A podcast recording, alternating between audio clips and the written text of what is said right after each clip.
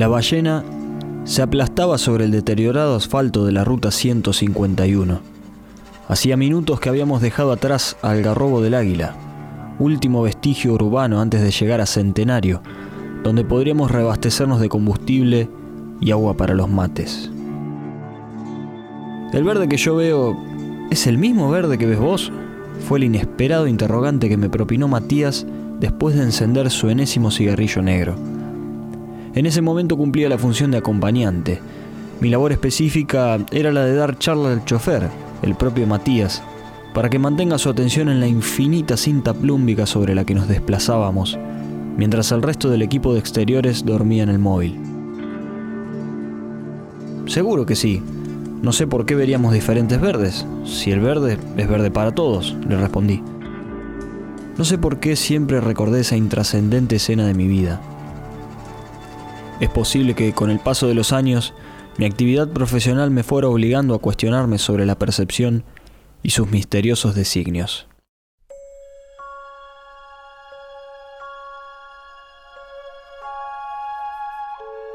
En primer lugar, admito que me costó aceptar como un atributo el hecho de que la imagen muestre una verdad de perogrullo que a simple vista no merece demasiadas explicaciones si seguimos pensando a la imagen únicamente desde su perspectiva representacionalista. Ahora, paso del tiempo mediante, en realidad me doy cuenta de que el error en mi interpretación era reemplazar el verbo mostrar por demostrar. La imagen visual solo descubre o pone en evidencia, no trata de probar algo para que alguien crea en lo que ve. Por otra parte, los manuales tradicionales indican que toda producción o percepción de la imagen implica siempre una participación afectiva. Ahora, mis dudas rápidamente se convierten en certezas y el postulado se vuelve más comprensible cuanto más me involucro en la generación y comunicación de imágenes. Mi propia imagen y la de los perceptores van en ellas. Hoy en día para mí ya no es una verdad absoluta que el verde es el mismo verde para todos o por lo menos me permito cuestionarlo. Aceptar mi corporalidad deviene en la aceptación de que solo puedo conocer desde una perspectiva y de que todos lo hacemos en base a un contexto determinado. Aquella tarde sobre la ballena mi pensamiento estaba fuertemente atravesado por los modos de representación de la modernidad, sobre todo en la concepción del sentido. Esa perspectiva positivista que me hacía ubicar al sentido fuera de mí en un lugar diferente al de mi propio discurso, como un objeto independiente, me llevaba a interpretar que mi verde era común a todos. Una mirada que sesgaba mi entendimiento del fenómeno del color solo desde sus propiedades ópticas, desde la concepción de la materia que refracta la luz, hasta restringir su apariencia solo a lo visual. Sin dudas, el paradigma racionalista ha dejado sus profundas huellas, provocando una especie de culto al objetivismo que hoy es severamente cuestionado.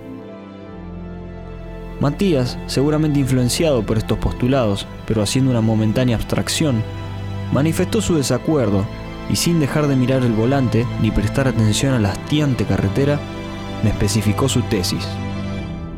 Nunca sabremos si todos vemos los colores de la misma manera o si construimos mentalmente la misma imagen.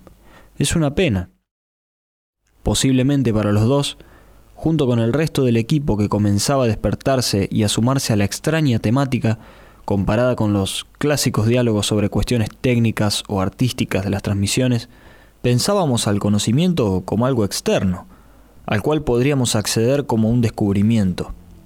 Pero, por alguna razón, hasta el día de hoy recuerdo aquel momento, que, como un whisky bien añejado, adquirió un nuevo aroma, sabor y color.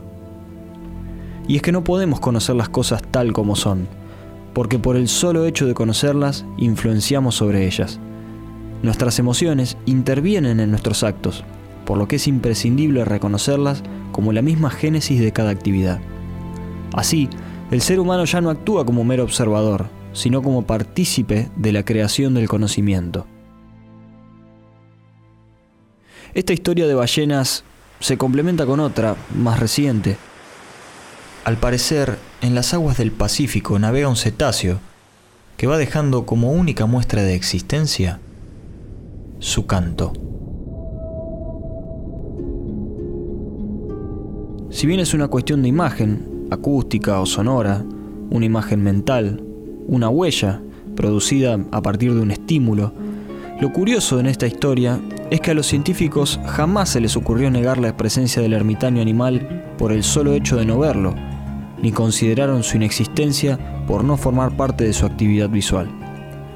Bastó con que los micrófonos subacuáticos registren un sonido, casi imperceptible para el oído humano, pero identificable por los de su especie, para que desde ese entonces y cual santo grial, todos los veranos salgan en su búsqueda.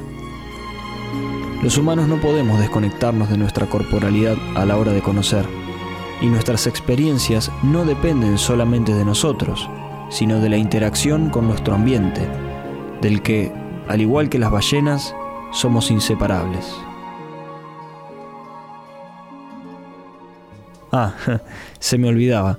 Cuando hice referencia al mamífero de los océanos, olvidé mencionar que así llamábamos a la camioneta en la que nos desplazábamos semana tras semana hacia los destinos que nos indicaba el calendario de los campeonatos de motociclismo, eventos para los cuales generábamos imágenes que se transmitían a distancia. Esa misión tan profesional y a la vez doméstica de producción de imágenes fue también repensada a partir de esta anécdota, que todavía percibo como si hubiese sido ayer.